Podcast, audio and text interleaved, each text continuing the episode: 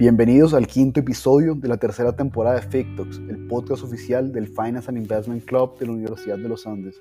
En esta oportunidad nos acompañan dos personas, Felipe Botero, Director Investment Management, y Ricardo Boada, Director Business Development, ambos de Yellowstone Capital Partners. Yo soy Alejandro Morales y los estaré acompañando en este episodio. Bienvenidos a todos a este nuevo episodio de FICTOX. El día de hoy traemos a Felipe Botero, director de Investment Management, y a Ricardo Boada, director de Business Development en Yellowstone. ¿Cómo están? Alejandro, buenas tardes. Muy felices de acompañarme el día de hoy. Un saludo muy especial a usted y a toda la audiencia. Muy honrados de que nos hayan escogido para participar en esta sesión de este podcast. Muchas gracias. Alejandro, ¿qué tal? Eh, también muchas gracias por esta oportunidad eh, y pues para compartirle aquí cualquier cosa que le sirva a su audiencia también para darle un poquito de, de, luces en cuanto a lo que hacemos aquí en Yellowstone y a lo que nos dedicamos Felipe y yo. Bueno, muchas gracias Felipe, Ricardo. Eh, me alegra mucho su participación el día de hoy, se los agradezco profundamente. Bueno, les cuento un poco de cómo se va a conducir este podcast. Como siempre, va a ser dividido en tres partes. Primero, es un poco el lado educacional y sus acercamientos al mundo de las finanzas. Luego, un poco de sus carreras profesionales y claramente de Yellowstone. Y finalmente, unas preguntas un poco más generales de la industria como tal. Eh, entonces, bueno, sin más preámbulos, yo creo que podemos comenzar. Y esto, bueno, pues hoy es una ocasión un poco distinta. Tenemos dos invitados, aún mejor. Pero entonces, bueno, empecemos contigo, Felipe. Eh, ¿Cómo te fuiste perfilando, digamos, a lo largo de tu carrera, de tus estudios en el CESA, hacia este sector financiero? ¿De dónde viene este interés? Eh, ¿Cómo fue estos inicios? Claro que sí, Alejandro. Pues yo tuve, digamos, el privilegio de crecer en una familia que ha estado involucrada en, en el tema financiero pues desde hace, desde hace muchas décadas, eh, más específicamente en el mundo de la bolsa acá en Colombia, eh, mi papá junto a mi abuelo fundaron hace más de 45 años una de las firmas de bolsa pues, más, más importantes que existen hoy en día en el país. Entonces, digamos que en mi casa, tanto yo como mis dos hermanos crecimos siempre en ese ambiente, desde que nacimos, pues esa firma obviamente ya existía. Eh, siempre pues estuvimos muy enterados de todo lo que estaba pasando siempre, digamos, pues vimos eh, a mi papá y, digamos, hermanos y demás familiares participando en negocios, digamos, importantes alrededor de esto. Entonces, casi que fue un gusto que fuimos adquiriendo con el tiempo. Eh, en ese orden de ideas, eh, yo entré a estudiar administración en CESA, que digamos, pues después de hacer un poquito de, de investigación, por así decirlo, incluso mi colegio tenía un, eh, un, programa muy interesante, que es que el, último semestre de, de, colegio uno podía tomar una clase en una universidad. Yo, digamos, originalmente siempre me había inclinado por el CESA, tuve la oportunidad de ver una clase en los Andes, esos seis meses, eh, creo que era organizaciones, creo que se llamaba, no sé si sigue llamando igual hoy en día. Eh, obviamente una universidad muy buena, con, digamos, con una calidad académica y educacional excelente, pero un poco pues por el perfil del CESA terminé decidiendo por el CESA y durante mi paso por el CESA pues siempre em, tuve un énfasis en temas de finanzas, incluso fui monitor de dos o tres asignaturas relacionadas con temas de finanzas eh, y un poco así me, me, encaminé hacia una carrera financiera que, que me imagino pues vamos a, a discutir eh, más adelante, pero eso es digamos como el background general. Perfecto, Felipe, muchas gracias. Y Ricardo, este, ¿cómo fue el caso para ti? ¿Cómo te fuiste perfilando a través de tus a lo largo de tus estudios en los Andes para llegar aquí al sector financiero y al mundo de los negocios en general? Listo, eh, Alejandro, muchas gracias. Pues en mi caso, yo empecé mi carrera universitaria en los Andes, yo empecé ingeniería industrial allá. Y en ese entonces, ya no sé, es más, creo que ya no es así el, el, el estado de las cosas, pero pues una de las clases obligatorias que teníamos que tomar era macroeconomía y, creo que microeconomía. Y, y, empecé a tomar esas clases y me gustó muchísimo la economía. Eh, empecé después entonces haciendo una opción en economía y cuando se me acabó la opción tomé la decisión de hacer el doble programa eh, entero con economía. Eh, entonces ahí pues obviamente la, como es que el, el, hijo natural de esas dos disciplinas es, es las finanzas. tuve la, la, la, fortuna de tener un profesor muy bueno que marcó una parte importante de mi vida eh, en los Andes, vimos una clase que se llamaba Mercado de Capitales. Él después eh, eventualmente fue mi asesor de tesis eh, en, en, proyecto de grado para el tema de industrial. Eventualmente terminé también la carrera de economía y cuando me encontré buscando, buscando empleo, definitivamente, pues como por el tema eh, numérico, pues estructurado, siempre es algo que me ha llamado la atención. No había hecho clic hasta ahora que lo menciona eh, Felipe como con su familia, pero mi papá pues también se dedicó a las finanzas, desde el lado más de las finanzas corporativas y también ahí tengo como un poquito de esa herencia y no he hecho el clic de pronto ha sido influencia en mi vida hasta, hasta que lo acabo de Felipe, pero creo que también me aplica a mí. Entonces después que me gradué de, de economía, salí al mundo laboral y yo sabía, pues, por, porque uno se empieza a empapar del tema, que, que pasar por, por, por, por, la banca de inversión era un tema que, que, me llamaba mucho la atención por el tema de escuela que, que ofrece de formación profesional como, como primer trabajo. Entonces, pero para resumir como este capítulo, eh, el interés en las finanzas y en los negocios viene como de esos dos intereses en la ingeniería industrial más aplicados en el tema de de, pues, de, de, negocios y de la economía y digamos que el, el, el, punto común de estas dos disciplinas era dedicarme como a, a las finanzas que siempre me ha gustado bastante. Perfecto, Ricardo, muchas gracias. Y bueno, pues viendo las hojas de vida de ambos, he visto que aparte de los estudios universitarios, han, recibido otras certificaciones, han realizado otros cursos. Entonces, pues me gustaría preguntaros un poco de eso. Eh, Felipe, para tu caso, yo vi que tienes un CFA, que también tienes, eres un Charter eh, Alternative Investment Analyst, un CAIA. Eh, no sé si nos podrías compartir qué te llevó a hacer cada uno de estos cursos, de recibir estas certificaciones, qué utilidad les has visto, si nos lo recomiendas a nosotros, los que esperamos en un futuro tener una carrera en el sector financiero también.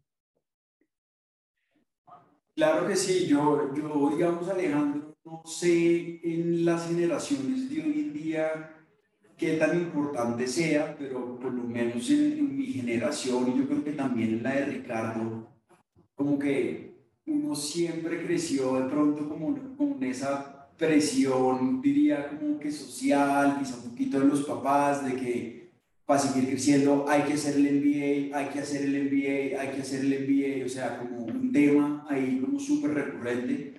Eh, yo, digamos, eh, analicé mucho ese tema, o sea, le eché, digamos, mucha cabeza. Em, nunca llegué como al punto de, de, decir, esto es algo que tengo que hacer. Incluso en algún momento sí hice como unos cursos de preparación para el GIMA, porque en ese entonces esos cursos tenían una vigencia de cinco años, entonces dije, de pronto los hago ahorita que estoy joven y quizá más adelante si tomo la decisión de, de, aplicar a una universidad, pues ya tengo por lo menos ese, esa parte chuleada. Eh, pero un poco el, el, momento de la verdad para mí por el tema del MBA llegó, digamos, yo, digamos, afortunadamente como parte de la práctica universitaria que, que exige el CESA, que es una práctica de un año, en ese entonces, que fue en el 2011, me salió una práctica con JP Morgan, que en ese entonces por lo menos en Colombia era una oficina muy chiquita, corrí ahí, digamos, con mucha suerte de haber podido entrar ahí.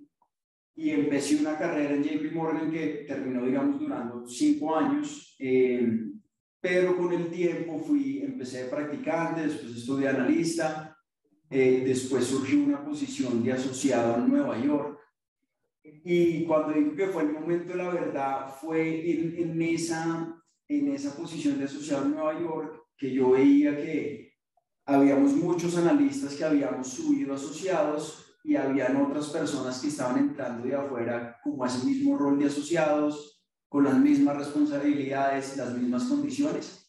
y eran personas que estaban saliendo a hacer su MBA. Entonces, un poco en ese momento yo dije, pues si quiero hacer una carrera acá en JP Morgan, pues no tiene mucho sentido yo irme uno o dos años por fuera, eh, gastarme, digamos, pues esa plata, más, más el costo de oportunidad que hay, pues por el tiempo que uno no está, no está produciendo, por así decirlo, si voy a volver, digamos, a unos términos y condiciones que ya de alguna otra forma eh, me gané sin el MBA. Entonces ese fue como un momento que dije, como se me dieron las cosas, no tiene sentido hacerlo. Obviamente, pues en aras de crecer y seguir aprendiendo, sí surgió, digamos, pues más como un tema mío, seguir aprendiendo y seguir estudiando algo. Y ahí fue pues donde me di cuenta que, que el CFA particularmente, que pues es una, una certificación eh, que le llaman como el estándar dorado en términos de inversiones, sobre todo con una reputación muy alta en Estados Unidos, acá en Colombia, en Latinoamérica cada vez está cogiendo más fuerza, pero digamos en Estados Unidos tiene un peso importante. Me parece un camino muy interesante, primero porque, digamos, ya como con el background familiar que él le mencionaba y con la experiencia que tenía hasta ese momento, sabía que lo mío era el tema de las finanzas y que iba a estar en esto muchos años. Y pues esto es algo, digamos, muy específico en temas financieros y de inversiones. O sea, yo lo, yo lo asemejo a lo que es hacer una especialización en neurocirugía. O sea, es algo muy específico, muy para el que le gusta, muy para el que se ve eso como en el largo plazo. Y voy a hacer, digamos, voy a sacar adelante esta certificación, o sea, no sé qué tan familiarizado usted, usted y la audiencia con esta certificación, pero pues brevemente describo un poquito. Eh, estos son, digamos, unos, unos exámenes que uno presenta, originalmente eran cada seis meses o cada año, son tres niveles, uno estudia para el primer nivel y a medida que va pasando los exámenes, pues puede ir presentando el otro y al final cuando tienen los tres aprobados, y cuatro años de experiencia le dan la certificación. Eh, ¿Qué tiene de bueno, digamos, este examen, por lo menos para mí, es que, digamos, un costo súper bajo, o sea, porque pues, tiene que pagar unas membresías, unos libros, como por cada examen, y, digamos, el estudio de esto es por su lado, eh, que uno lo hace paralelamente mientras trabaja. Entonces, obviamente es un sacrificio enorme de tiempo porque pues trabaja y al mismo tiempo o estudia por las noches, o madruga, los fines de semana. Eh, pero creo que, que, comparado quizá como contra un MBA, que era la comparación que yo hacía en ese entonces, eh, pues en términos del contenido académico de aprendizaje, eh, de lejos pues era mucho más profundo. Obviamente no hay un componente, digamos, de networking y otro tipo de cosas que, que sí puede tener interesante el MBA. Pero eso fue más o menos como el racional para yo hacer esta certificación. Y después, más adelante, hice la certificación del CAIA, que es como un mini CFA, por así decirlo, enfocado únicamente en inversiones alternativas, que pues son fondos de capital privado, hedge funds, eh, otra cosa que se llama managed futures y bueno, activos diferentes a los tradicionales. Eh, y, y eso es, ese es más o menos el, el, racional.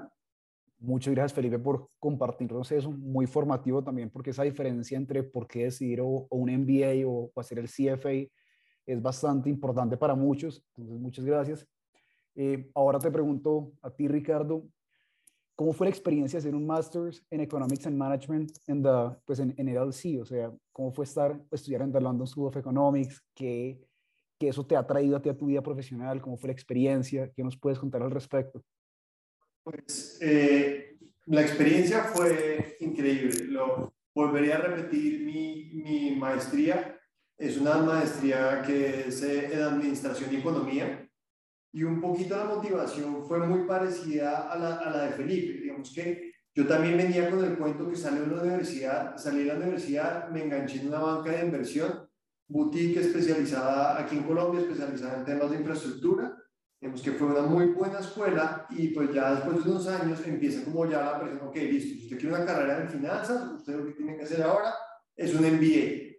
Entonces empecé a revisar los programas que había, visité un par de universidades en el exterior, de los, de los nombres típicos de, de los MBAs, pero me empecé a cuestionar un poquito también, así como lo hizo Felipe, como, oiga, eh, ¿será que un MBA sí es lo que hay que hacer? Yo veía los, los currículos y eran muchas cosas, temas de finanzas corporativas que yo ya estaba ejerciendo, temas también de mercadeo que digamos no es tanto mi perfil, pero decía, ok, tal vez hay un valor ahí, pero digamos nunca muy convencido como en el, en, en, el tema. Eh, para ese momento ya había trabajado unos dos años largos en, en banca de inversión, digamos que eh, las finanzas las tenía bastante afianzadas, pero como te mencionaba al principio, eh, una de mis grandes pasiones siempre fue la economía, que, y pues uno sí la aplica, digamos que indirectamente en el tema de, de las finanzas, pero como no como una disciplina eh, como cualquier un economista puro que se dedica a la macroeconomía o, o banco central o algo así lo, lo, haría. Entonces tenía ese tema olvidado, pero que siempre fue como una, un, un gran amor mío y empecé a buscar otros programas que no fueran MBAs, sobre todo en Europa, porque ya como que el menú de maestrías es, es más amplio. Eh, y, y, buscando eh, en programas me encontré este programa que se llama, pues es un MSC, una maestría en ciencias, en, en, en el London School of Economics y de Administración y Economía. Y cuando empecé a ver el pensum, vi que era como el matrimonio eh, que yo siempre quise lograr hacer en mi carrera entre la economía y, y, y el, business y la, administra y, digamos, la administración de negocios. Eh, me enamoré de, de, los programas, había temas de, pues sí, de finanzas, pero también había temas de microeconomía, de, de eh, teoría de juegos, eh, que pues temas que me llamaban mucho la atención y para mí una vez lo encontré, me enamoré, eh, alisté todo para aplicar eh, y, y, y, me fui para allá. Y fue muy, muy enriquecedor, pues aparte de los temas típicos que probablemente te cuentan eh, siempre, que pues siempre estudiar en el exterior, es muy enriquecedor pues por la gente que todos tienen una, una exposición a cultura eh, diferente y pues todo eso es increíblemente enriquecedor y pues para las personas que, que pues pueden hacerlo es, pues no tengo, me, me faltan palabras para recomendarlo. Enfocándome más en, mi, en el programa que yo hice, de las cosas que me gustaron, aparte de lo que te acabo de montar cuando llegué allá, pues era, noté pues que estaba rodeado de gente muy buena de todas las partes del mundo, eh, con un nivel académico bastante bueno. Eh, el programa era, tenía un gran componente de economía, de microeconomía, pero siempre, y algo que se me quedó de uno de, de los directores de la maestría, de los profesores principales, era era que siempre era como basado en casos. Entonces, sí, había unas, unas clases que eran pura teoría y modelos y derivadas y todas esas cosas que todo el mundo conoce, pero pues siempre enfocado a la vida real. Y al final el, el profesor siempre decía, mire, yo empecé este programa porque la economía a veces se queda en el aire, se queda allá arriba, pero no aterriza. Y para mí, si no la podemos aterrizar, no tiene valor, no me interesa. Entonces, ese fue como uno de los grandes como momentos eh, chéveres que tuve en esa maestría, como chévere que toda esa teoría que uno aprende, porque yo era enamorado también de la teoría económica, pero aquí estoy en un programa, en un ambiente en que se sale de ahí, vemos casos de la vida real, vemos y después puedo aplicarla el día de mañana, identificando cuáles son las variables claves de cada, de cada negocio, cuáles son los drivers. Entonces, esa experiencia para mí fue fue muy, muy, muy enriquecedora. La volvería a hacer, si tendría que volver otra vez hoy. Eh, yo me gradué en 2015 de esa maestría. Si tuviera hoy que volver a escoger un programa de maestría, lo volvería a, volver a escoger ese programa por, por esos componentes que, que te acabo de explicar. Pero pues eso fue como el, el, gran driver que me llevó a mí a escoger ese programa por encima de, de un MBA o de cualquier otro programa. Perfecto, Ricardo, muchas gracias. Eh, bueno, si les parece, ahorita pasamos un poco más ya a su ejercicio profesional. Y Felipe, quería empezar preguntándote cómo fue, ahorita nos mencionabas un poco de tu paso por JP Morgan, que estuviste cinco años, empezaste como practicante cuando estabas en la universidad, después analista, después tuviste la oportunidad de ser asociado en Nueva York te quería preguntar, pues, primero que todo, cómo fue tu paso por JP Morgan y pues también si nos puedes contar un poco de esa transición que tuviste de acá de Colombia a las oficinas a, a Estados Unidos. Claro que sí, como, como le comentaba Alejandro, eh, el CESA particularmente tiene una obligación de hacer práctica de un año. Eh, en esa búsqueda de prácticas eh, salió la oportunidad de JP Morgan Eh, como le mencionaba anteriormente, yo creo que corrí con mucha suerte porque realmente era, era una organización muy pequeña en esa época. Eh, para alguien, pues, yo creo que enamorado de las finanzas como nosotros, pues, entrar a JP Morgan, yo creo que era el equivalente para los amantes de los carros a irse a, trabajar a la fábrica Ferrari. Eh, entonces, eso, eso, fue, eso fue un comienzo de carrera increíble para mí. Eh, ahí, digamos, aprendí mucho desde el día uno. Eh, yo empecé trabajando en la mesa de dinero JP Morgan acá, específicamente en el área de Sales and Trading, que ahí básicamente lo que hacíamos era atender inversionistas institucionales y corporativos eh, y hacer, digamos, pues todo tipo de operaciones en el mercado de capitales, tanto con productos, digamos, locales, a eso me refiero TES, dólar, swaps, ese tipo de cosas.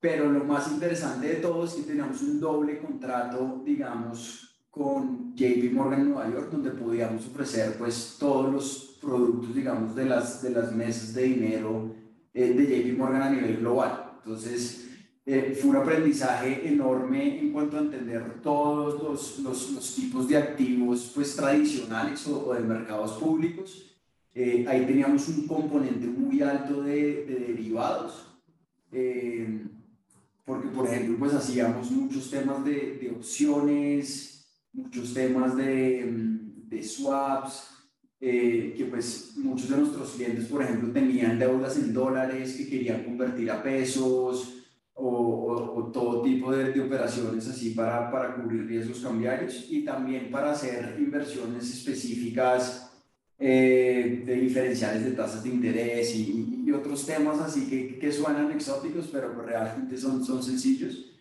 Eh, ahí yo estuve dos años en, en, esa área, en lo de sales and trading. Después se abrió una oportunidad en el área de, de asset management, que era pues, más específicamente eh, la banca privada, que era manejar pues, portafolios de inversión de familias de alto patrimonio, familias con 10 millones de dólares en adelante, ayudarles a estructurar pues todas sus inversiones y, y otros temas, como lo es el tema, digamos, sucesoral. Eh, ahí estuve dos años más en Colombia y después se abrió la oportunidad, como le mencioné, de una posición de asociado en, en, en Nueva York. JP Morgan pues tiene un programa interesante y es que cuando usted cumple sus tres años de analista, hay como una especie de, de, pruebas, por así decirlo, uno tiene que presentar unos casos, hacer unos exámenes y demás. Ah, ahí, digamos, hay unos analistas que desafortunadamente pues no pasan ese filtro, pero los que sí pasan, digamos, tienen derecho a aplicar a posiciones de asociado en cualquier parte del mundo. Eh, nuevamente, siendo esa la dimensión de JP Morgan, pues había posiciones por todos lados y obviamente también como amante de las finanzas uno pues tiene la meta de Nueva York eh, y ahí se abre una oportunidad chévere. Eh, también en el equipo de Latinoamérica de, de, banca privada, pero ya específicamente en una mesa de dinero que era el encargado pues de, de, de construir esos portafolios y monitorear esos portafolios de inversión de los clientes. Eso sí, digamos, con una capa adicional como de, de aprendizaje chévere, y es que a diferencia de, de, mi paso por la parte de Sales and Trading, que era únicamente mercados tradicionales, en este tipo de portafolios eh, metíamos muchos temas de inversiones alternativas. Que, que, que, le diría que ese fue, digamos, como mi primer acercamiento que tuve a inversiones alternativas eh, que es donde después de JP Morgan me he enfocado hasta la fecha. Pero ese es, ese es un poquito el paso, después estuve alrededor de un año en Nueva York, después pues por temas familiares me tocó devolverme de urgencia acá, me terminé quedando y ahí posteriormente entré eh, a otro sitio que ahorita pues le, le, puedo contar más en detalle si es el caso, pero, pero ese es el, el paso por JP Morgan. Perfecto, muchas gracias Felipe. Eh, ahorita, Ricardo, pues me gustaría preguntarte, eh, viendo tu hoja de vida, pude ver, y pues por lo que me contaste ahorita, tú tuviste tus inicios en banca de inversión, pero vi que luego cambiaste hacia, hacia el private equity. ¿Por qué se da este cambio? Y, y, pues también me gustaría preguntarte, yo vi que, digamos, antes de ahorita llegar a Yellowstone, estuviste por distintos fondos de capital privado, si la experiencia tuya en estos distintos fondos fue muy distinta, si la forma en cómo se manejan eh, es algo que es algo base en la industria, si es algo que, casi siempre se mantiene igual o si difiere mucho de acuerdo al fondo en el que estás trabajando. Sí, pues ven, te cuento un poco cómo fue el tema. Yo, yo salí de la universidad y como te conté, conté eh, ocurrí con la fortuna de contar con un muy buen profesor eh, en, en, una, en, una, materia de, de finanzas. Eh, ese profesor después, pues, era un profesor de cátedra y, era socio de, una, de esta banca de inversión, era banca de inversión boutique dedicada sobre todo a temas de financiación de infraestructura. Entonces, eh, cuando salí de la universidad, me dijo, oiga, venga, pásenme eh, su hoja de vida. Y pues allá aterricé con ellos. Y durante el primer año y medio, año largo, casi dos, estuve, estuve mm, dedicado al equipo de, de, banca de inversión. Y pues esa compañía, como estaba estructurada en ese momento, tenía dos, dos ramas. Tenía pues la banca de inversión, que era la rama más grande en ese momento, y tenía también un brazo de, de de que te estaban montando, pues montaron y levantaron una plata para un fondo de capital privado dedicado a proyectos de infraestructura. Eh, después de un año eh, y pico solamente en banca de inversión, eh, eventualmente los jefes nos dijeron, bueno, vamos a estructurar el, el, el lado del de, equipo de, del fondo de capital que tenemos, digamos, de manera más exclusiva entonces, eh, pues, ¿quién, básicamente nos dijeron quiénes quieren pasarse exclusivamente al, al fondo de capital privado. Y pues yo, eh, el tema de la banca de inversión es que me parece a mí es, es, es muy formativo y me encantó y no cambiaría mi experiencia. Y cualquier persona que se quiera dedicar a las finanzas, yo diría, tiene que, eh, como decimos, prestar ese servicio como lo hizo Felipe en JP Morgan o lo hice yo allá por banca de inversión como eh, pasar por ahí en algún momento. Eh, pero el tema con banca de inversión en ese momento para mí dije, es súper chévere, pero te llegan proyectos por proyectos, cierras el proyecto, pues el cliente queda con, con la transacción y tú pasas al siguiente proyecto. Eh, y eso te da mucho cancha para, enseñar, para aprender muchas cosas, pero pues al final tú ves el proyecto ir y venir, pues venir y ir, mejor dicho. Pero entonces eh, está la oportunidad de meterse en fondo de capital privado que era ya tomar posición propia, eh, a ejercer como administración sobre el activo, crear valor sobre el activo a largo plazo, porque pues es un fondo de varios años y eventualmente pues sí, salir del activo, pero pues tú en el interín pues eh, aprendiste el activo, lo administraste, creaste valor eh, y aprendes de toda una industria nueva. Y eso fue lo que más me llamó la atención. Entonces yo me pasé a ese equipo de de, del fondo de capital privado. Era un fondo de capital privado, como te digo, enfocado en infraestructura. Ahí aprendí bastante. Eh, eventualmente eh, me fui precisamente eh, con, el, con el socio también, em, que fue mi profesor. Empezamos, yo ya estaba pensando en hacer mis maestrías como tengo como ahorita. empezamos a trabajar junto con, mi, con el profesor estructurando vehículos para involucrar eh, recursos de fondos de pensiones a la, a la financiación de infraestructura, que hoy en día eso es bastante común, precisamente yo creo que hace una semana salió alguna noticia de, al respecto, pero digamos que en ese momento como que no era tan claro porque la legislación no era no estaba para ese tema, se venían en ese momento las famosas carreteras 4G para el país y por el tamaño de la iniciativa, pues era muy evidente que el sistema bancario tradicional, eh, digamos que iba a necesitar una ayuda colombiana, va a una ayuda para pues, financiar todos esos programas de infraestructura, sobre todo porque pues, esas, eh, los proyectos de infraestructura demandan mucha deuda. Entonces, ¿cómo hacemos para, para vincular fondos eh, de fondos de pensiones que pues también necesitan buenas rentabilidades a largo plazo pues para contestar sus, sus obligaciones con sus contribuyentes eh, día de mañana para financiar esos temas. Para hacerte un, largo, un cuento largo corto, pues hicimos una asesoría, empezamos a montar lo que fue eventualmente uno de los primeros fondos de capital eh, de deuda para infraestructura en Colombia, pero pues mientras estábamos en eso me salió una oportunidad para, para ir a Londres para, para estudiar lo que, lo que te comenté hace un rato. Eh, entonces, ese fue como mi primer paso eh, en la que te acabo de decir por mi primer gestor. Cuando volví, esa iniciativa que había dejado andando con, eh, inicialmente ya había cobrado forma, ya se había vuelto un fondo, ya había un gestor y pues me engancharon ahí porque pues yo tenía como esa historia de antes eh, en, en, esa operación, era un fondo eh, de deuda para infraestructura en Colombia, en el momento que, que se inauguró fue el fondo singular más grande que había en Colombia.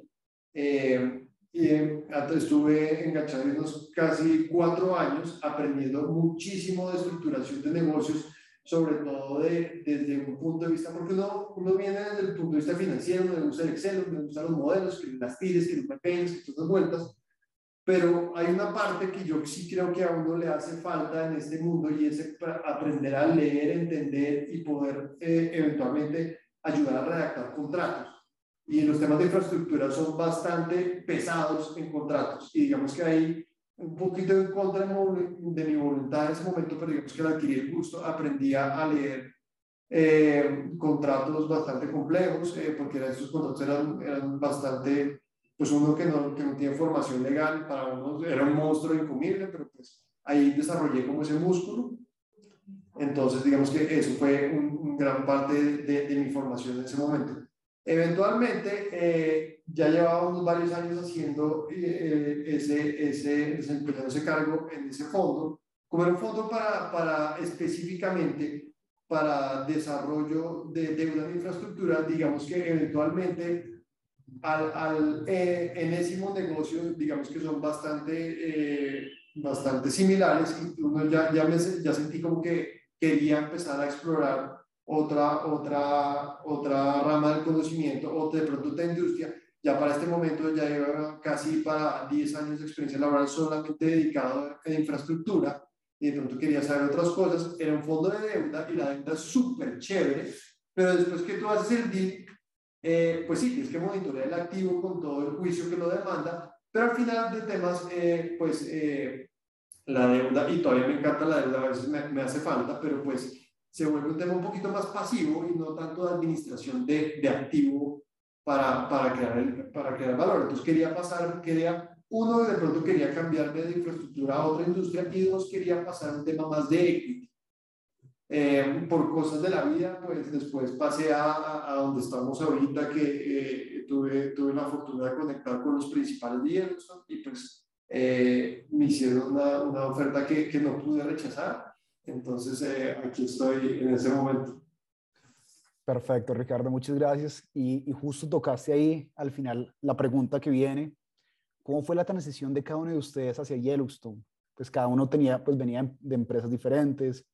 Eh, tú, Ricardo, pues venías de un sector un poco más similar, pero, pero ¿cómo se dio esta llegada de ustedes a Yellowstone?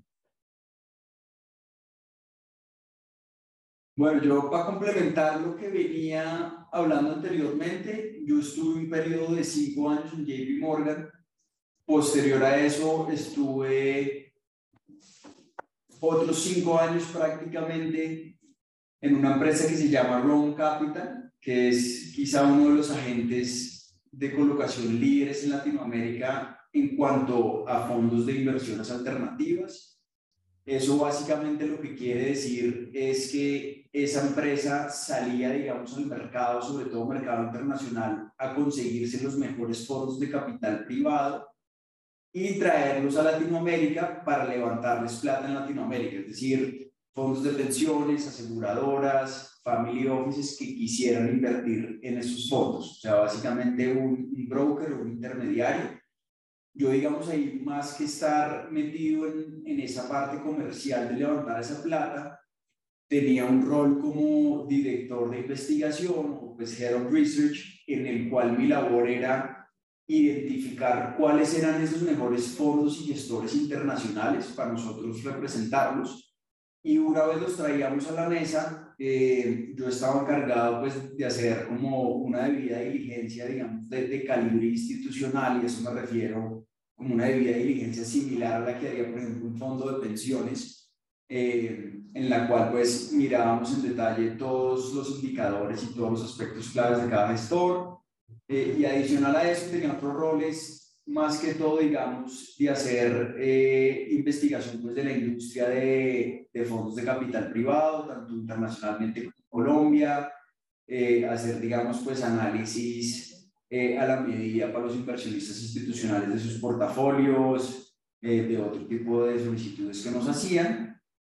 Y como parte, digamos, de esa labor en, en Rome Capital, como decía al principio, el enfoque de la empresa siempre ha sido representar fondos internacionales eh, pero en uno de esos años que estuve ahí se decidió representar a Yellowstone, es decir, como uno de los pocos gestores locales que se había representado, porque en su momento pues vimos un potencial enorme en Yellowstone y Yellowstone contaba con una cantidad de atributos y ventajas competitivas que no contaban, con las que no contaban otros gestores en el ecosistema, entonces vimos que ahí había un potencial eh, muy importante. Eh, nosotros trabajamos de la mano y visto en ese entonces, eh, creo que fue alrededor de seis, ocho meses ayudándoles a estructurar pues, el fondo institucional que ellos querían lanzar.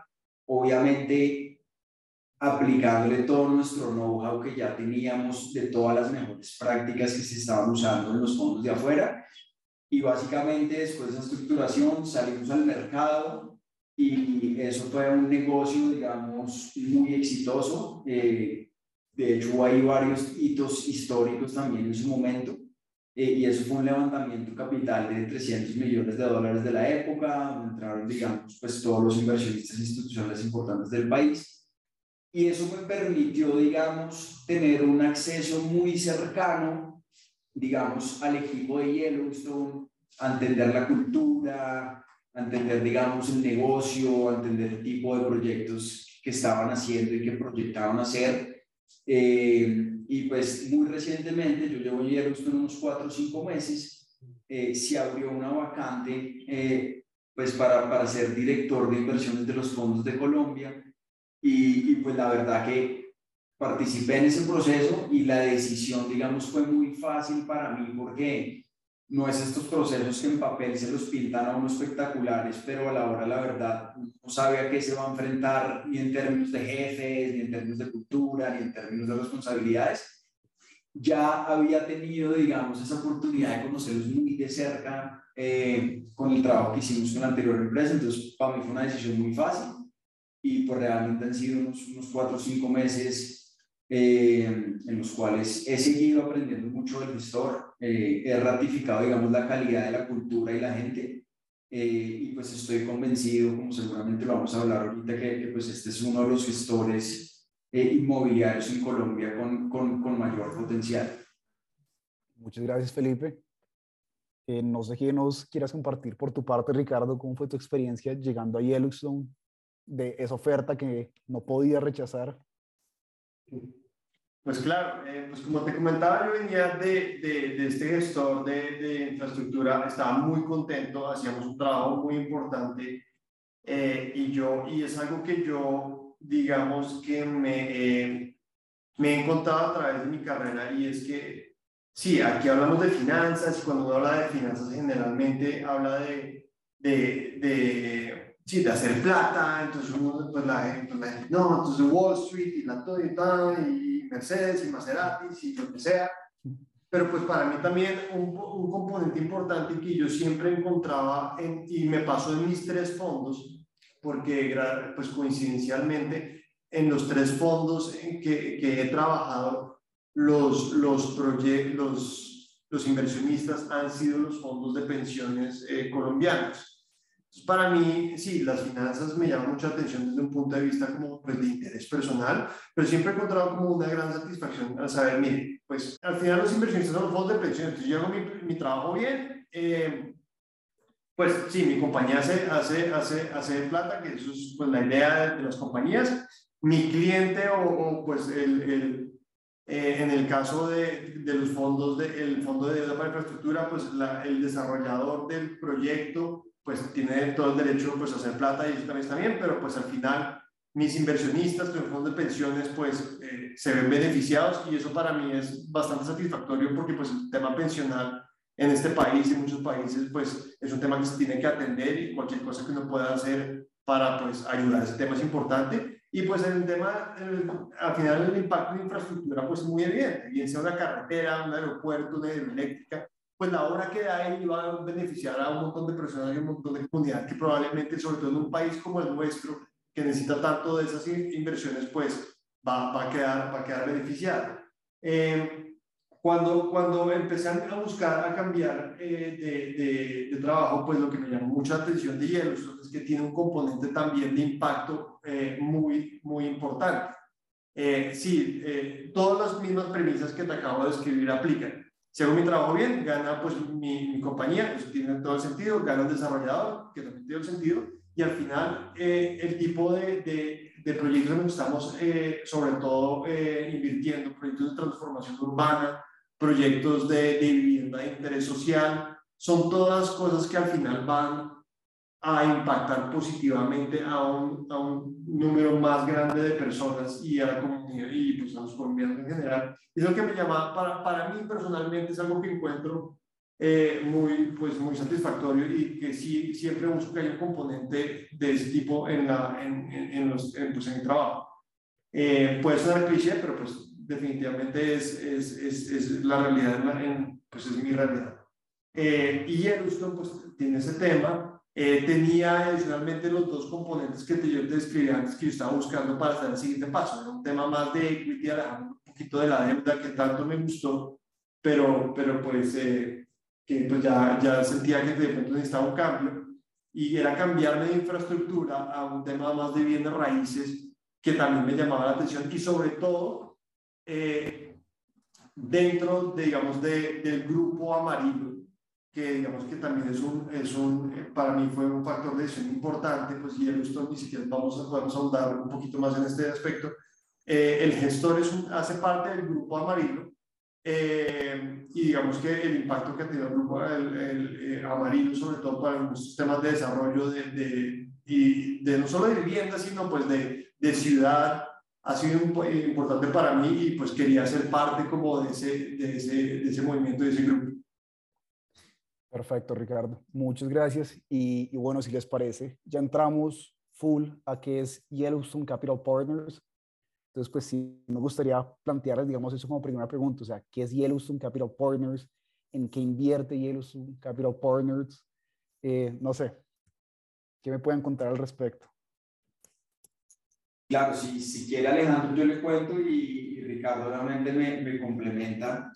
Eh, Yellowstone Capital Partners es un gestor de fondos de capital privado panamericano que nace en el año 2015. Eh, actualmente manejamos alrededor de 500 millones de dólares eh, en tres fondos, eh, dos digamos enfocados en Colombia y uno en Estados Unidos. Eh, los fondos de Colombia particularmente, que son para los cuales Ricardo y yo trabajamos, tienen dos estrategias de inversión principales. La primera son desarrollo de proyectos residenciales a gran escala o macroproyectos, que también, digamos, en ese sentido y en línea con lo que hablaba Ricardo, eh, Amarillo ha sido un pionero en lo que eh, usted y su audiencia han visto por ahí como ciudades dentro de la ciudad. Entonces, esa es una primera estrategia de inversión. Y una segunda estrategia de inversión son activos de uso mixto, eh, que ahorita en lo que tenemos en, en el portafolio se traduce a centros comerciales, pero digamos, eh, dentro de esa categoría caben otro tipo de desarrollos que como su nombre lo indica, tienen varios usos. Entonces puede tener usted, digamos, un desarrollo donde tiene oficinas, pero tiene un poquito de comercio, tiene un poquito de vivienda, y a eso se refiere, digamos, ese, ese nombre particular. Eh, esas son las dos principales estrategias de inversión. No obstante, em, estamos empezando a mirar otro tipo de estrategias, obviamente todo enmarcado en Colombia y pues en activos del tipo inmobiliarios. Y para contarle un poquito de los fondos que manejamos hoy en día, tenemos un primer fondo, eh, que ese fondo tiene dos, dos bolsillos o dos compartimentos. Un primer compartimento es el Centro Comercial Arcadia en Medellín, que es un centro comercial que pues ya está en operación y está prácticamente estabilizado con una ocupación del 99%. Y otro bolsillo en el cual está la fase 1 del proyecto Renovación Urbana Prosenio, eh, que es un proyecto que se va a empezar a desarrollar eh, aquí en Bogotá, en una zona, digamos, de las más premiums, que es entre la 85 y la 87, y la carrera 13A y la 15. Eso es, digamos, el fondo 1. Esas son las primeras iniciativas que hizo el gestor. Eh, como no había hecho nada antes, toda la plata que se levantó para sus vehículos fue pues de Friends and Family, pues familias, digamos, de alto patrimonio. Y posteriormente se creó el Fondo 2, que pues eso es lo que yo mencioné en mi intervención anterior como el fondo institucional, donde entraron, digamos, pues los fondos de pensiones y demás inversionistas institucionales el cual tiene eh, esa estrategia, digamos, de invertir en, esos dos activos principales, proyectos residenciales de gran escala y activos de uso mixto. Eh, ese es un fondo, como le mencioné, eh, de alrededor de 300 millones de dólares. Es un fondo que, digamos, ya creemos a final de año va a estar invertido en su mayoría, con un desempeño, digamos, mejor de lo esperado, pues le diría que es uno de los, de los fondos de capital privado, por lo menos en el segmento inmobiliario, que mejor desempeño ha tenido eh, estos últimos años. Creo que en línea con lo que dijo Ricardo, y creo que ahí a, título personal yo también me alineo mucho con eso, con el tema, digamos, de, de impacto hacia la sociedad. Eh, el gestor ha sido pionero, digamos, en todo lo que tiene que ver con ESG o ASG en español. Eh, nosotros desde el 2020 nos convertimos signatarios de PRI, que traduce Principles for Responsible Investments. Esto es una iniciativa, digamos, internacional de la mano de Naciones Unidas, en la cual los signatarios de estos principios se comprometen a seis principios vale la redundancia, principales o generales, eh, y los cuales se buscan incorporar en toda la toma de decisiones de inversión y decisiones pues, administrativas del gestor. Eh, eso lo hicimos en el 2020 y pues ya aterrizándolo más a los proyectos puntuales del portafolio, todos nuestros proyectos pues, desde el punto de vista ambiental tienen certificaciones eh, del más alto nivel dependiendo del tipo de activo. Para los residenciales son certificaciones Edge y CASA, mientras que para los de uso mixto son certificaciones LEED, que pueden ser Silver, Gold o, Platinum, dependiendo de, ciertos, de ciertos parámetros. Em, entonces, yo le diría que eso es una descripción a grandes rasgos de Yellowstone y pues le cedo la palabra a Ricardo para que me complemente con otra información que encuentre ahí relevante. Pues ahí Pipe lo describió perfectamente, es decir, como la historia de, de Yellowstone. Eh, es una historia que pues creemos nosotros hasta ahora está comenzando, tenemos grandes planes para, para, para expandir el, el, el, tema hacia, pues no solo en tamaño, sino pues en geografías diferentes. Como lo mencionó Pipe, pues tenemos un proyecto, un, ¿qué? un fondo eh, que pues, de aliado en, en, en, los Estados, en los Estados Unidos y pues la idea a largo plazo pues es empezar a hacer cosas cada vez más innovadoras, obviamente sin perder nuestro, nuestro core, que al final nuestro, nuestro ADN está pues en temas eh, de bienes raíces, temas de alto impacto eh, social, ambiental eh, y de gobernanza en Colombia y temas residenciales. Mm. Aparte de eso, eh, ¿qué le comento a Alejandro? No, pues básicamente ese es el cuento. Obviamente, como yo le dije al puro principio, el gestor en sí es una compañía que hace parte del grupo Amarillo. Ellos son, eh, somos parte de, de, pues de, esa, de esa casa matriz y hasta ahora hemos, eh, la mayoría de nuestros proyectos han sido eh, proyectos que han sido de alguna u otra forma desarrollados o gestionados por Amarillo. Sin embargo, nuestra responsabilidad al final es, es eh, para con nuestros inversionistas y generar eh, el, el, valor más grande para ellos. Eh, no estamos atados a que, a que tengamos que, que, que, invertir exclusivamente en proyectos de amarillo.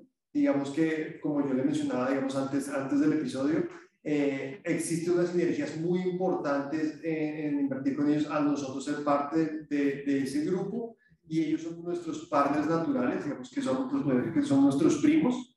Eh, y pues hemos, hemos explotado esas sinergias, digamos que muy satisfactoriamente para todas las partes.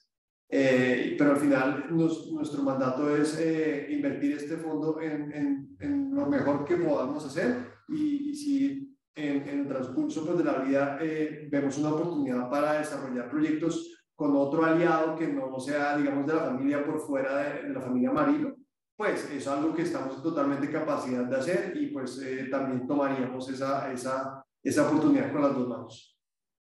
Perfecto, muchas gracias a los dos. Pues me gustaría preguntarles un poco, digamos, ambos lo mencionaron, de cómo es esta cultura del trabajo en Yellowstone, cómo es un, cómo es un, día, un día a día en la empresa. Eh, si me pueden hablar un poco de eso. Sí, yo de mi lado, y, acá es también bueno el, la opinión de Ricardo, que lleva pues, bastante más que yo en la organización, pero la verdad, estos cinco meses que yo he estado acá, la impresión que me ha llevado, que me ha llevado la cultura pues es increíble. Eh, afortunadamente, el grueso de la organización somos todas personas muy jóvenes, digamos, todas personas eh, apasionadas por lo que hacemos, eh, si bien pues por, digamos, por protocolo y formalidad hay unos cargos y unas jerarquías y demás, la verdad es que en el día a día la estructura es muy plana, hay digamos un, enfoque en trabajo en equipo que es la prioridad número uno. Acá cuando la sacamos del estadio, la saca el estadio el equipo, cuando la embarramos, la embarra el equipo, entonces, pues es, digamos, una cultura en, ese sentido muy, muy unificada, muy de trabajo en equipo. Em, creo que pues el día a día también en línea con lo que mencionó Ricardo, eh, de cara a nuestro socio estratégico Amarillo y otras contrapartes que tenemos como parte de nuestro negocio, es muy interesante eh, que no solo estamos metidos en el Excel, en el modelo y en el tema financiero de inversiones, sino que todos los días estamos aprendiendo de algo nuevo, ya sea en tema normativo, ya sea en tema de construcción, eh, ya sea en tema, digamos, legal. Eh, entonces, el día a día es muy dinámico, todos los días aprendiendo algo eh, y pues tenemos un gran equipo, digamos, de, de personas con, con con backgrounds y con experiencias muy distintas que, creo que nos complementamos muy bien eh, y estamos pues todos remando en la, en la misma dirección. Pero sí, esa ha sido, digamos, mi, impresión estos, estos cuatro o cinco meses. Sí, completando un poco, complementando a, a, Felipe, lo digo muy bien. Coincido totalmente. Este, este es un equipo unido. Somos un equipo joven, somos un equipo bastante dinámico, eh, somos muy disciplinados, digamos que dentro de nuestros, dentro de nuestros valores principales es eh, atención al detalle, eh, creación de valor donde podemos, eh, pues una cultura bastante, bastante transparente, bastante abierta, bastante, digamos, propensa a, a la introspección y a la perfección constante de lo que hacemos, pero al mismo tiempo muy de camaradería y, no, de, no, de, no, de echar, no de echar culpas, sino más bien de, de qué hay que hacer para sacar esto adelante, porque un poquito muy conscientes, bueno, un poquito no, bastante conscientes de la responsabilidad que tenemos con nuestros inversionistas. Eh, en, mi caso, el día a día, yo, yo no tengo, eh, eh, de pronto tal vez por la naturaleza de mi cargo, no tengo un día a día. Mi cargo, como usted eh, pues, soy director de desarrollo de, de, pues, de business development, desarrollo de negocios, y eso quiere decir que pues cualquier negocio que sea, bien sea para inversión del negocio o una iniciativa totalmente nueva que no tenga que ver con el, con el fondo que estamos invirtiendo, pues llega, pues mi, mi equipo es el encargado como de analizarla y si eso tiene que ser o meterlos en Excel o, o, hacer eh, un, o revisar contratos o hablar con partners o buscar eh, eh, aliados en otro sector, pues eso es lo que, lo, lo que hay que hacer. Entonces, es bastante dinámico eh, el día a día, pues eh, no, no sé cómo describir un día a día porque pues eh, yo creo que uno de nuestros compañeros es como mejor lo describe y es cuando él dice que todo lo que uno aprendió en la universidad o en donde, o en donde sea, uno lo va a aplicar acá, porque aquí a veces necesitamos ser eh, desde el que eh, hace los análisis financieros más sofisticados, desde que hace las investigaciones macroeconómicas, o se busca el dato de, de, de un PIB de, de, cualquier ciudad del país, a servir tintos, a armar los pendones, a lo que sea que haya que hacer, aquí hacemos todo. Entonces, eso es un poquito como la cultura y, y el día a día acá. Perfecto, muchas gracias ahí a ambos. Eh, pues Ricardo, tú ya me la acabaste de contestar, pero, pero sí me gustaría preguntarle, preguntarle a Felipe, Felipe, digamos, ¿en qué comprende tu rol? ¿sí? Tu rol como, como business, ah, no, como Director Investment Management, ¿en qué comprende ese rol? Eh, pues más allá del día a día en general en la empresa, ¿cómo, ¿cómo es tu día a día como tal en ese rol?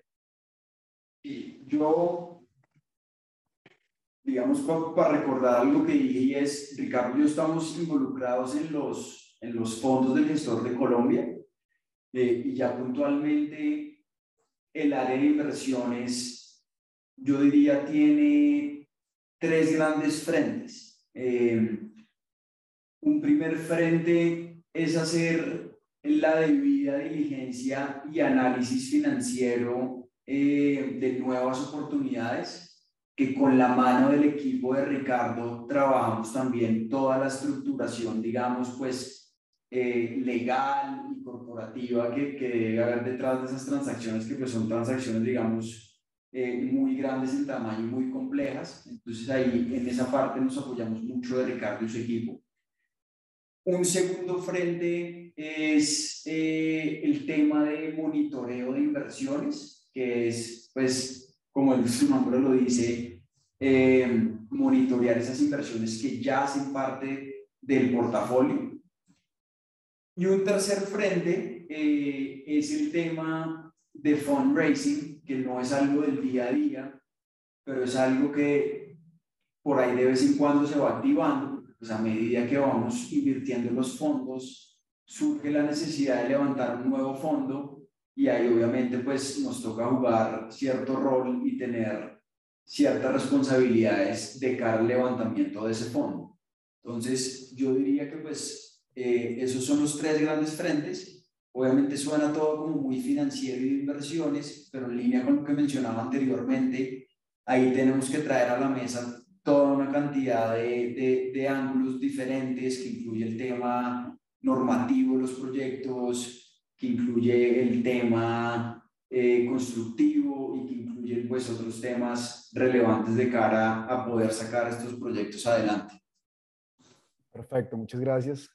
Y bueno, cuando yo estaba buscando conseguir esta entrevista y, y pues los busqué, a mí me llamó mucho la atención cuando me di cuenta que el pilar de las inversiones de Yellowstone era seguir los criterios ESG o pues ASG en todas las inversiones. Eh, yo realmente pensaba que, pues dado que, o, o, desde mi ignorancia, que esto era algo que no se seguía mucho en Colombia y, y me causó una muy grata sorpresa saber que sí hay empresas que, que, toman muy en cuenta esto y pues porque en mi opinión es como hacia lo que vamos, es el futuro. Entonces, pues sí me gustaría preguntarles, digamos, ¿cuál es la importancia, o sea, qué es lo principal, qué es el valor que ustedes le ven a a tomar en cuenta siempre los criterios ESG o pues ASG a la hora de realizar sus inversiones? Pues Alejandro, digamos que eh, muchas gracias por esa pregunta. Digamos que desde un punto de vista personal, es, como te lo decía, para mí es, es un componente importante que yo busco en mi empleado. Digamos que nuestras generaciones eh, a diferencia, digamos, las generaciones de nuestros papás, ya se están dando cuenta que vivimos eh, en un mundo con recursos limitados, en donde nuestras acciones eh, impactan el, el, el futuro de, de, de, pues, de lo que viene. Pues suena muy cliché, pero digamos que yo sí creo que somos mucho más conscientes de lo que éramos antes. Entonces, desde un punto de vista personal, trabajar en, en, en una compañía que tiene el tema eh, como uno de sus pilares, para mí es importante. Y digamos que ya desde un punto de vista más macro, eh, es, es, se volvió, está pasando de ser un, un, nice to have a un must have. Hoy en día los, los inversionistas, los institucionales, cada vez están más despiertos a, o más conscientes de estos temas y ya se volvió, se está volviendo rápidamente un tema que ya no es ah, bueno, chévere que este gestor tenga estas iniciativas, sino solo vamos a invertir en, gestores que tengan esto como, como pilares de su, de su tema. Y pues obviamente yo te podría, y, también eso tiene como su, su, lado sombrío, como pues claro, no, pues todos vamos a, eh, y está mucho el tema del greenwashing que cualquier gestor dice, no, yo hago ESG porque, no sé, porque tengo unas maticas en la oficina. Eh, no, pues aquí, pues, y, es un poco cínico, pero pues el, eh, tema aquí, aunque sea eh, en Yellowstone, yo creo que sí es un tema que está en nuestro ADN y se aplica muy a conciencia.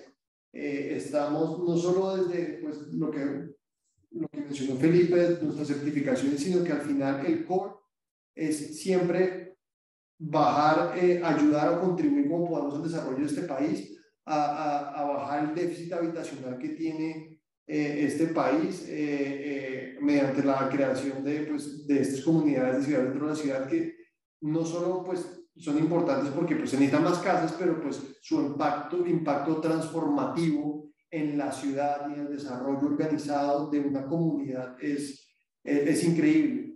Entonces, para mí, pues eso es como un poquito como, como la opinión que tengo. Eh, acerca de ese tema, no sé, Pipe. Sí, no, yo 100% alineado con Ricardo. Yo ahí diría que, digamos, eh, el tema de, de, ESG es algo que se está hablando desde hace muchos años. Eh, digamos, muchos, muchos actores del mercado eh, hablándolo como algo como publicitario, de mercadeo, digamos, en términos como muy, muy abstractos, como muy esotéricos, que nosotros generamos impacto, que generamos comunidad, todo, pero la verdad, como dice Ricardo con todo este tema del greenwashing y demás, cada vez eso se tiene que ir traduciendo, digamos, en hechos concretos a nivel, digamos, pues de los gestores y los proyectos. Y eso es algo que, a lo cual nosotros le paramos muchas bolas, que se ve reflejado, digamos, en las certificaciones que tenemos en los proyectos, en la composición, por ejemplo, de nuestro equipo en Yellowstone, que pues tiene una participación de mujeres bastante importante, eh, de cara, digamos, a lo que negociamos pues con nuestros socios estratégicos y proveedores, eh, como que, digamos, por así decirlo, en toda la cadena de valor eh, de la que pues hace parte Yellowstone, eh, tenemos, digamos, como en, cada componente de esa cadena, como hechos concretos de cara eh, a cómo generar ese impacto. No es, digamos, un tema de la página web, no es, digamos, un tema de mercadeo, es, es, es algo muy aterrizado y es algo que, como dijo Ricardo, el día de mañana que levantemos un fondo subsiguiente, eh, todos los fondos de pensiones van a mirar, van a mirar derecho a ese tema y, quizás es uno de los temas más importantes que hay hoy en día. Muchas gracias a, ambos por la respuesta. y bueno, pues ya, ya que entramos en el tema del, del ESG, si bien pues ustedes lo están haciendo y, como mencionaron, hay muchas empresas que se las que jactan de hacerlo o pues que dicen que lo hacen. En Colombia realmente cómo ha sido esta adopción, porque digamos uno ve en Estados Unidos, en Europa, que la cultura pues uno puede decir que es un poco más consciente de su entorno y, se adopta mucho más. Entonces uno ve que en Estados Unidos que ya, ya existen ETFs que solo toman en cuenta empresas que siguen los criterios ESG y estoy seguro que en Europa es el mismo caso, pero en Colombia, ¿cómo ha sido esta adopción? Pues, y es como un poquito lo que, lo que yo he observado, ha sido, ha sido un poco, ha sido un poquito más lenta que en otros países, acá de decir, tema relativamente eh, nuevo, sin embargo, desde algunos meses, y yo creo que desde el año, sobre todo desde hace un año y medio, dos años para acá, se ha adoptado cada vez más aceleradamente los signatarios a los, al peer, a los PRI que mencionaba Felipe antes. Eh, en Colombia ha sido, el crecimiento ha sido exponencial. Eh, cada vez más, más, más eh, inversionistas y gestores administradores de inversiones estamos adheridos al tema, conscientes de que pues ya tenemos que pues, es un tema que se tiene que hacer. Yo creo que un poquito el, el, el, el talón de Aquiles es que tal vez por, ese, por esa adopción rápida y todo el mundo muy consciente y desde, desde, desde un desde un punto positivo de generar impacto, eh, pues está adoptando esto de manera acelerada y bastante rápido, pero al momento de hacerlo tal vez nos falta desarrollar ese conocimiento. Bueno, ok, yo quiero causar un impacto positivo ambiental y social y tener unos principios de gobernanza eh, eh, adecuados. me voy a suscribir a los PRI y pues obviamente uno de los, de los temas que, que te forza PRI a hacer es un, poco una introspección, es decir, ok, ¿cuáles son los principios? ¿Cómo va a adaptar esto? Yo creo que ahí es donde todavía pues hay bastante trabajo que hacer eh, por parte, digamos, de, de, los administradores de inversiones colombianos, como, ok, ¿cómo vamos a aterrizar estos principios? ¿Cómo de verdad? ¿Cuáles son las métricas que tenemos que, que empezar a medir? Eh, ¿Qué tenemos que, que, que empezar a tener en cuenta? Todo, obviamente, y esto es una de las cosas que nosotros siempre decimos, todo se tiene que hacer y todo se puede hacer sin sacrificar retornos para el inversionista. No necesariamente, no, que yo estoy suscrito al PRI, entonces todo puedo eh, invertir en X Y y Z, y eso quiere decir que entonces voy a dejar recibir 10 puntos básicos porque la iniciativa X es, es, es esta. No, hemos descubierto que existe mucho por hacer, causando un impacto positivo y manteniendo los retornos también a los inversionistas. Muchas gracias por la respuesta. Eh, digamos, una cosa que me causa una, qué pena. Una cosa que me causa un poco de, curiosidad es cómo se seleccionan los proyectos en los que Yellowstone hace parte. ¿sí? O sea, ahorita mencionaban las certificaciones de más alto nivel de acuerdo al tipo de proyecto. También mencionaba, pues, han mencionado la, la alianza, las sinergias que tienen con, con el Grupo Amarillo. Pero digamos, eh, tanto para los proyectos del Fund One, eh, Centro Comercial Arcandia en Medellín y Fontanar acá en, en, en Chía, pues, o el futuro proyecto de Prosenio, pues, acá en Bogotá también, o ya en el fondo los edificios o pues las mini ciudades que han construido en Madrid, Cundinamarca, Puerto Colombia, acá en Bogotá, ¿cómo llegaron a seleccionar esos proyectos? ¿Fue, fue que con Amarillo se, se los presentaron ustedes o fue una búsqueda en conjunto? ¿O, o cómo es esta, este, este proceso de llegar a, a invertir en un proyecto de estos? Sí, entonces, básicamente, pues el fondo eh, y pues para hablar del fondo 2, digamos del fondo institucional, el fondo 2 tiene una estrategia de inversión eh, específica, que pues eso queda eh, contenido pues en el, en el, reglamento del fondo. como le mencionaba, pues ahí son dos estrategias de inversión principales que son proyectos residenciales a gran escala de uso mixto. Como bien lo mencionó Ricardo, la, todos los proyectos que hemos hecho a la fecha, digamos, han venido de amarillo, pero pues no hay, digamos, esa obligación de, de hacer los proyectos necesariamente con amarillo, podemos eh, hacerlo, digamos, como con otros jugadores, incluso pues es, es un proceso en el que nos encontramos día a día buscando nuevas oportunidades, pero como funciona el tema y es el fondo eh, tiene ciertos requisitos en cuanto al tamaño del ticket para un proyecto, en cuanto a la rentabilidad, en cuanto a unos hitos, digamos, pues jurídicos que se deben cumplir, eh, que, digamos, en el caso de Amarillo y otras contrapartes, ellos ya tienen esos parámetros, por así decirlo, en el radar, y con base a eso nos presentan eh, un pipeline de proyectos. Eh, y pues esos son proyectos que nosotros analizamos internamente, tenemos pues unas instancias como es el, comité de inversiones que pues tiene unos miembros internos y unos miembros externos eh, y otra segunda instancia que es el comité de vigilancia que tiene básicamente está integrado por inversionistas. Y ahí digamos eh, después de nosotros haber hecho nuestra debida diligencia interna y haberlo aprobado por así decirlo internamente nosotros en el equipo tenemos que llevar esas transacciones a esas dos instancias y, ahí, digamos, eh, pues se aprueba, se aprueba la inversión en, en, ese proyecto no. Ese es un poco el cómo funciona el proceso. No sé si eso responde la pregunta o... Y tal vez complementando a Felipe, pues sí existe un, una alianza con, con Amarillo muy estrecha y pues muchos de los proyectos vienen de Amarillo, pero pues obviamente por esas sinergias y porque estamos en constante contacto con ellos, pues saben, ellos saben y nosotros sabemos qué tipo de proyectos pues están como en el horizonte eh, y pues al final, como dijo, eh, Pipe, al final todo tiene que pasar por nuestro comité de inversiones, los cuales al final dicen, oiga, esto es un buen proyecto, cumple con los requisitos de nuestro, de nuestro, de nuestro fondo y pues se adapta a una estrategia de portafolio que es la que queremos, queremos eh, tener en nuestro, en nuestro fondo. Entonces,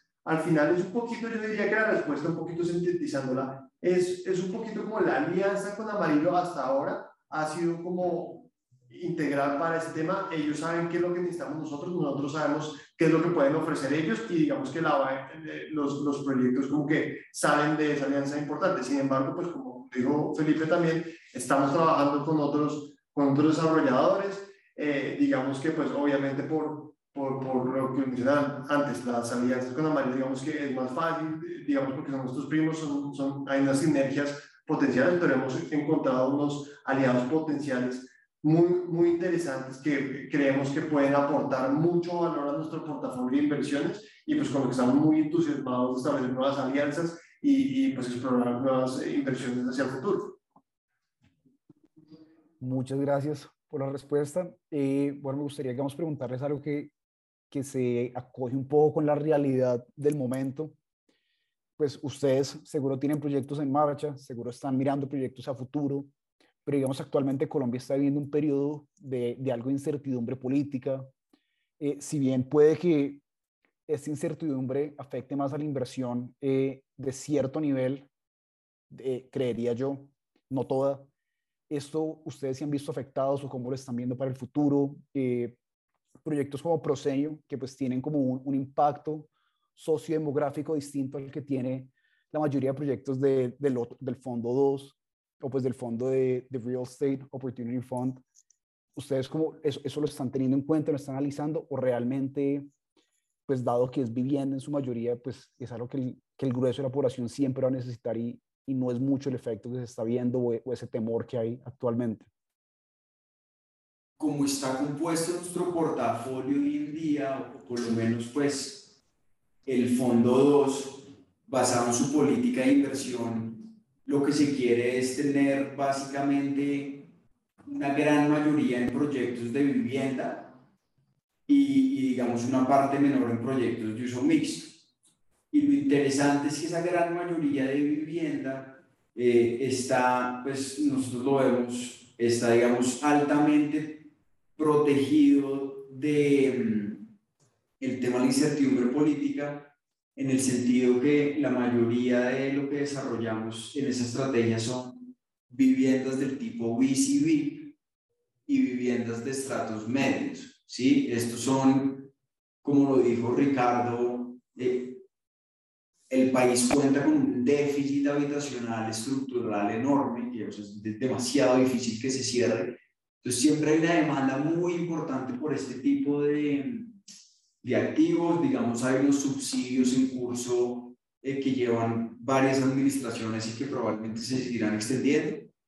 Entonces creemos que ese activo puntual, eh, independientemente del gobernante de turno, es un activo que se va a comportar muy bien. Eh, obviamente, pues, si, si, si no gana el, el, el, el candidato de izquierda, pues le irá aún mejor eh, pero creemos que ese activo, más esa estrategia, perdón, empezar más o menos, si el 65, 70% de lo que puede ser nuestro fondo 2, eh, el fondo 2 como un todo, pues puede estar ahí como, como buena parte protegido. Y digamos, pues lo que son activos de uso mixto y eso sí creemos que por el segmento en los que estos se enfocan y, y, y menciono los que ya son pues parte del portafolio, pues es un segmento que naturalmente va a seguir teniendo, digamos, mucho tráfico.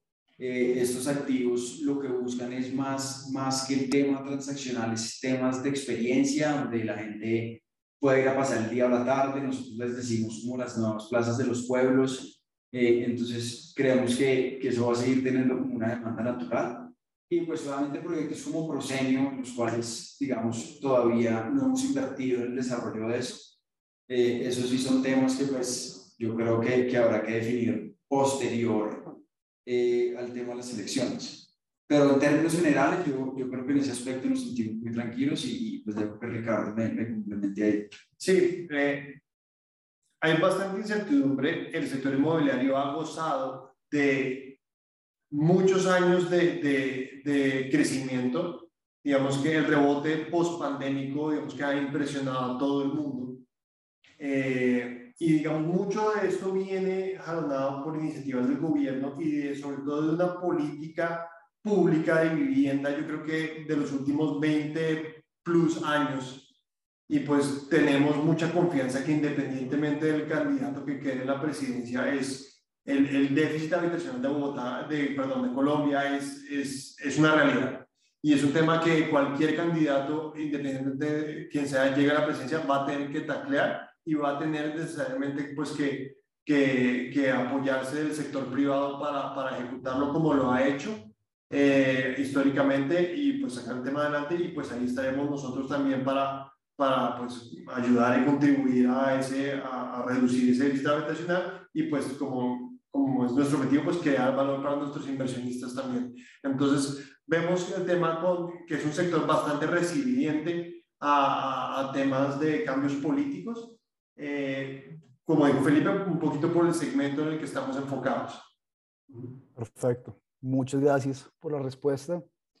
Y bueno, ya casi para ir cerrando, me gustaría preguntarles si, si nos podrían compartir alguna anécdota sobre los proyectos en los que ha participado Yellowstone, eh, algo particular que les pasó, algo que les trajo mucho aprendizaje o algo que simplemente curioso que nos deseen compartir.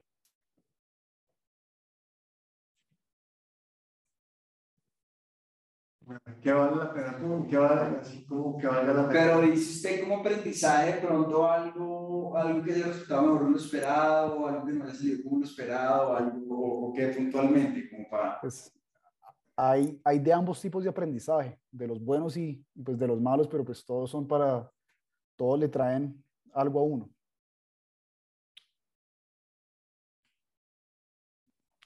A ver, a ver, ¿qué se nos ocurre ahí?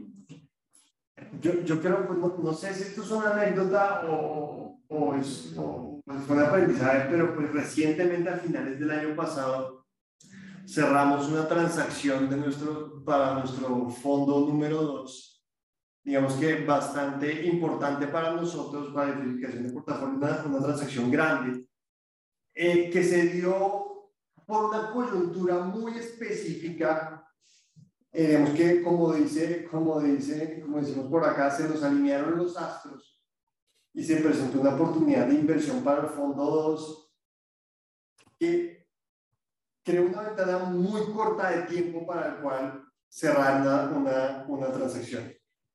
Inicialmente, cuando la contraparte nos dijo, tenemos que cerrar esta transacción en un mes, estamos hablando de crear todos los contratos desde cero de un mes, nosotros no éramos la única parte eh, compradora eh, pues, involucrada en la transacción, tenemos, tenemos unos socios que nos acompañan en la transacción y cuando el vendedor quiso eh, pues, mm, ejecutar esa transacción de ese calibre en un mes, todos los equipos, inicialmente la reacción fue esto, esto, no se puede hacer lo que, lo, lo, que estamos tratando de hacer, pero un poquito y da fe a la resiliencia y a la cultura de este equipo de buscar soluciones y un optimismo un poco eh, arraigado en todos, como que la cultura de, de, de, sacarlo adelante, fueron largas noches de, de, sacarlo adelante, como estoy seguro que muchos profesionales de esta industria han vivido a través de sus carreras, eh, pero al final, para hacer un cuento largo corto, el tema salió bien para todas las partes, logramos cerrarlo, los compradores quedaron contentos,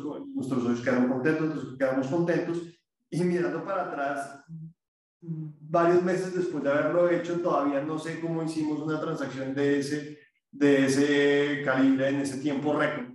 Entonces, un poquito fue la aprendizaje que me quedó personalmente es que, pues, va con un buen equipo, con un buen liderazgo, pues, me has dicho, las cosas se sacan y se salen bien y con atención al detalle estamos seguros de que hicimos una buena transacción para nuestros fondos y, y, y, pero pues todo al final recae sobre un buen equipo y un buen liderazgo. Muchas gracias. Y, y, bueno, ya para, ya dos preguntas más para ir cerrando.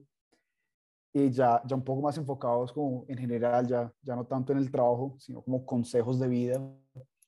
¿Y ¿Qué consejos nos pueden brindar aquellos interesados en una carrera en el sector de private capital y pues qué se espera, qué se busca de una persona que desea trabajar en este sector?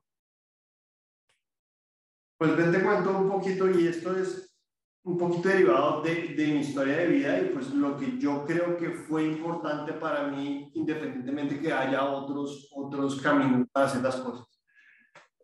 Si yo, a mí no me gusta la cosa, pero si pues me atrevo a dar los tres consejos, es si alguien identifica pronto en la universidad que esto es algo a lo que se quiere dedicar, y yo creo que esto aplica no solo para el tema de las finanzas, sino el tema general, si durante sus estudios universitarios ve, se encuentra con un profesor, como yo tuve la fortuna de, encontrarme en mi vida, que despierte interés, que, que, por su trayectoria profesional, digamos que es una persona interesante y que uno, digamos, quisiera como usarlo como un modelo, como alguien a quien, a quien seguir o a quien aprenderle, acercarse a lo más posible. Eh, porque a veces pues uno está en el contexto universidad como profesor que le imparte uno conocimiento y uno se va a su casa y ya queda. Si hay alguien que de verdad le despierta a uno el interés, tratar de acercarse a esa persona, preguntarle por su experiencia de vida, oiga, ¿cómo hizo para estar donde está? Eh, ¿Qué hay que hacer? ¿Qué puedo hacer yo? todo ese conocimiento, aparte de la clase normal que le da él a uno, es, me parece que es muy importante. Eh, como segundo eh, consejo que me atrevo a, a, dar, si alguien quiere de verdad estar eh, interesado en temas de asset management, de finanzas, empezar la carrera por una gran corporación como lo hizo como Felipe en, en JP Morgan o, o en banca de inversión en general, me parece que es una muy buena escuela eh, hay gente que le encanta y se queda ahí y la gente que pues eh, al final dice esto no es lo mío, pero pues digamos los aprendizajes que uno aprende en ese, con, eh, en ese contexto son importantes para el resto de la vida si uno quiere tener una vida en finanzas. Entonces empezar la carrera por ahí me parece, para mí es importante y es algo que nosotros buscamos en nuestros en nuestros candidatos cuando estamos buscando para posiciones de trilleros el hecho que tenga, haya pasado anteriormente por, por banca de inversión o por estas grandes corporaciones es definitivamente un plus.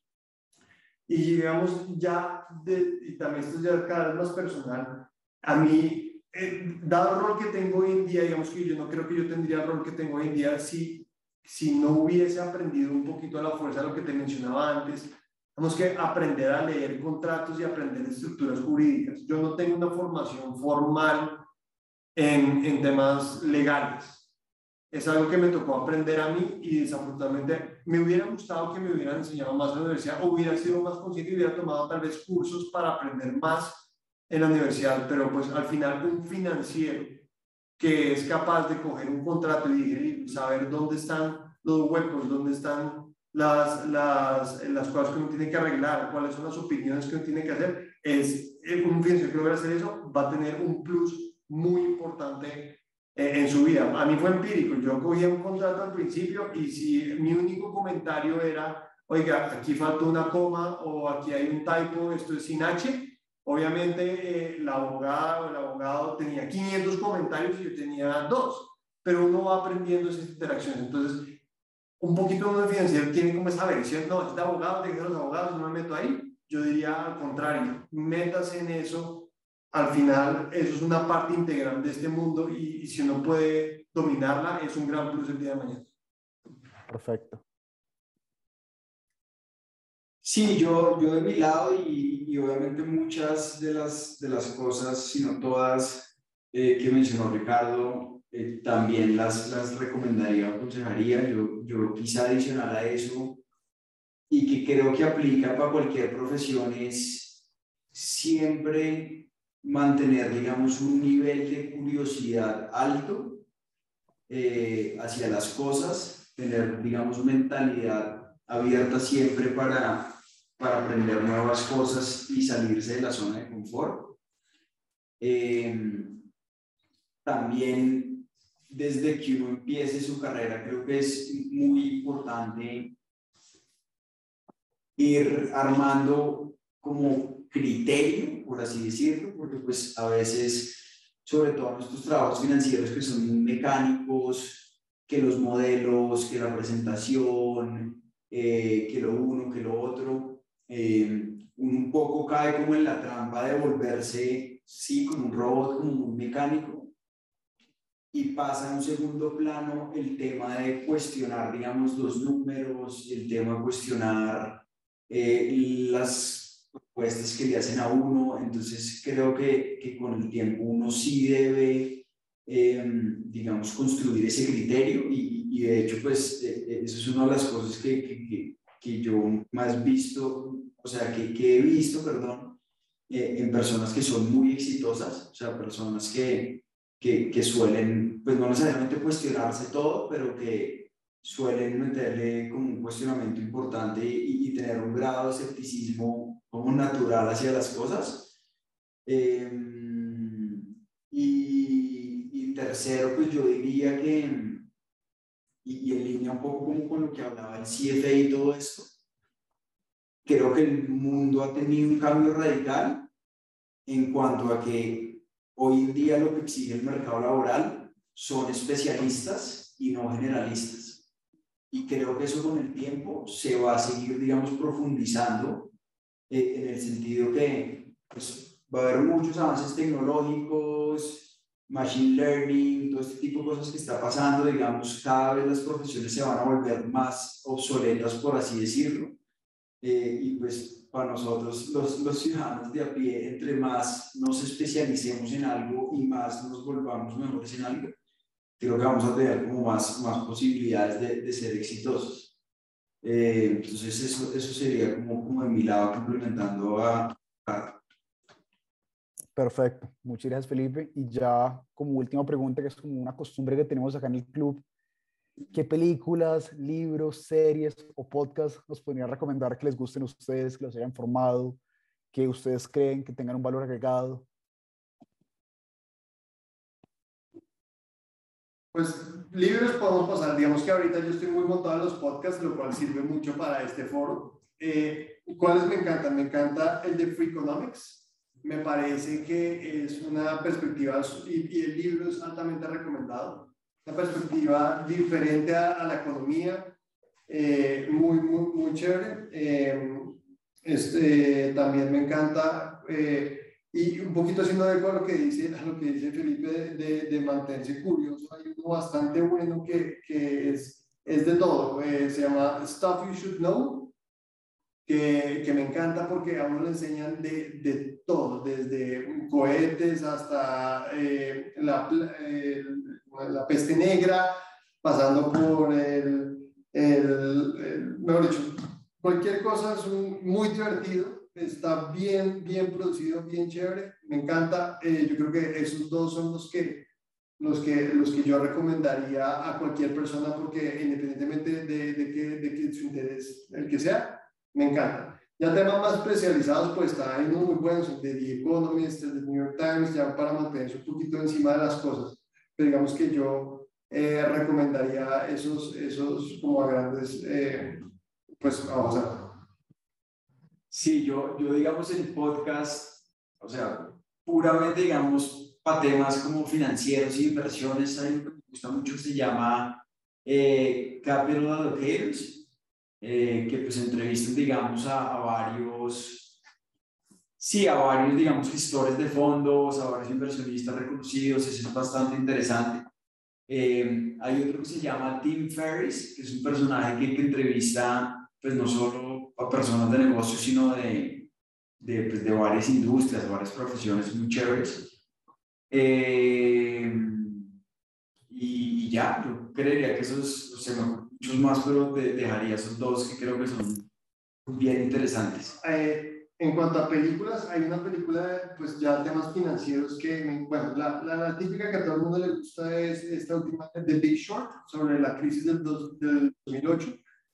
Hay otra muy buena que a mí me gusta, que yo se la, se la he mostrado a amigos que no son financieros y no les gusta tanto, pero a mí me parece que desde el punto de vista financiero es excelente que es de ese mismo episodio de la humanidad, de la crisis del 2008, pero desde, la perspectiva, desde otra perspectiva, sobre la perspectiva de, del secretario eh, Paulson, que se llama Too Big to Fail. Es, es, muy buena, la recomiendo. Si alguien quiere atender un poquito más desde otra perspectiva lo que pasó en, en esa crisis, tienen que ver esas dos películas. Eh, libros, hay uno que se llama eh, The Undoing Project, de Michael Lewis eh, que se trata sobre, sobre la historia de, de Daniel Kahneman y de, y de, eh, se me olvidó, de Imon Tversky, lo estoy diciendo mal, no importa. Ah, sí. Que es el de, que son los, básicamente los papás del, del Behavioral Economics y pues Michael Lewis, que es un, es un autor bastante divertido en sus, en sus libros. Esos son, esos son buenos. Ok, perfecto. Muchas gracias a, a, ambos. Pues también, pues ahorita que mencionaron la película, Ricardo, te recomiendo una que se llama Inside Job, que se ganó el Oscar a Mejor Documental en el 2011. También es de la crisis del 2008. Si no te la has visto, recomendadísimo. Y dado que les gustan los podcasts, les recomiendo el podcast FIC Uniandes, buenísimo, muy recomendado. Hoy no, tuvimos dos grandes invitados. que sí. Bueno, Alejandro, muchas gracias por tu tiempo y por la invitación. Sí, Alejandro, muy, muy generosos con el tiempo y muy generosos extendernos esta invitación. De verdad que eh, les agradecemos mucho y esperamos que esta conversación haya sido productiva y obviamente por acá pendientes para futuras conversaciones o, o lo que necesiten de nuestro lado. Sí. Muchas gracias, Ricardo, Felipe, verdad, les agradezco muchísimo por esta oportunidad que me brindaron a mí y a los oyentes del Club de Finanzas el día de hoy. Gracias por compartir sus experiencias de Yellowstone, una empresa muy comprometida con la sostenibilidad, las necesidades y el futuro del país. Y, y de verdad que muchas gracias por todo. No, con. Bueno, Alejandro, mil gracias.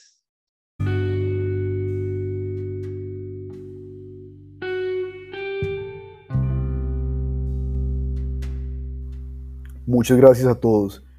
Espero hayan disfrutado de este episodio y hayan aprendido la importancia de las inversiones que cumplen los criterios ESG, al igual que Yellowstone Capital Partners. Esperen nuestro sexto episodio de FICTOX, el podcast oficial del Finance and Investment Club de la Universidad de los Andes. Los invito a seguirnos en nuestras redes, al FIC Uniandes en Instagram y Finance and Investment Club Uniandes en LinkedIn, y así estar al tanto de nuestros demás episodios y publicaciones. Los esperamos.